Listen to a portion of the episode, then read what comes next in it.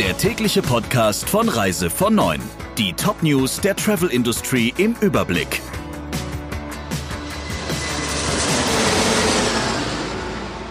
Mein Name ist Ursula Lampe. Schönen guten Morgen. Bei einer geplanten Reise nach China ist die Sache klar. Wegen des Coronavirus sind die meisten Reisen und viele Flüge ohnehin abgesagt. Was aber, wenn man aus Sicherheitsgründen auch in andere asiatische Länder derzeit nicht reisen will? Von Chinas Nachbarländern und Südostasien rät das Auswärtige Amt nicht ab. Pauschalreisen oder dortige Kreuzfahrten können derzeit nicht kostenfrei storniert werden.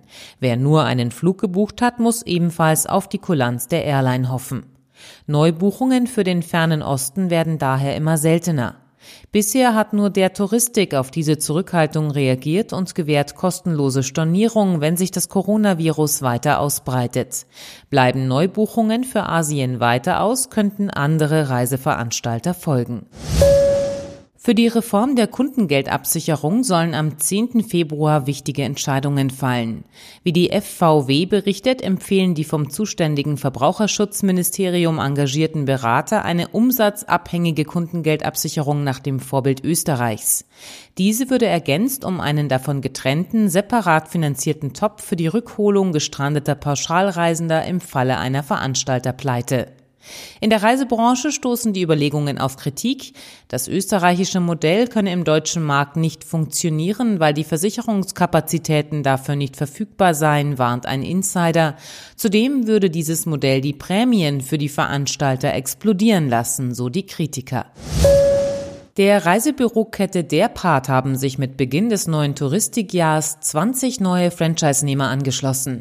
Darunter die Reisebüro Dr. Tigges GmbH mit ihren elf Standorten und einige ehemalige Franchise-Partner von Thomas Cook. Zudem investierte die Derpart Zentrale in den Kauf von acht weiteren Reisebüros. Die meisten davon in Nordrhein-Westfalen und im Raum München. Zwar hat die Geschäftsführung für die gesamte Derpart-Organisation keine Zahlen veröffentlicht, wie es hieß, lag der Umsatz 2019 jedoch auf Vorjahresniveau. Die jetzt 68 eigenen Derpart-Niederlassungen kamen demnach auf 230 Millionen Euro Umsatz. Auf der Südinsel Neuseelands sitzen hunderte Menschen in einem Fjord fest.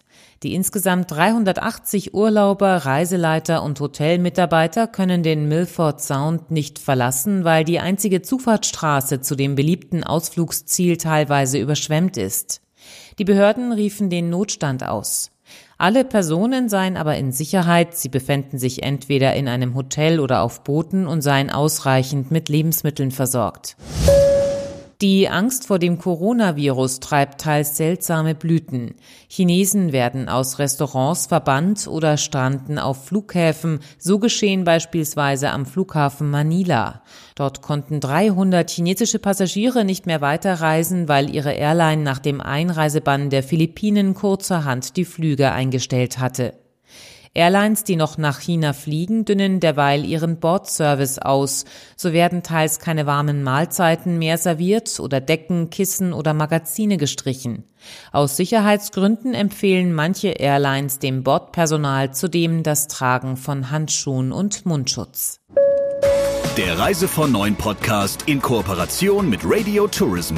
Mehr News aus der Travel Industry finden Sie auf reisevon und in unserem täglichen kostenlosen Newsletter.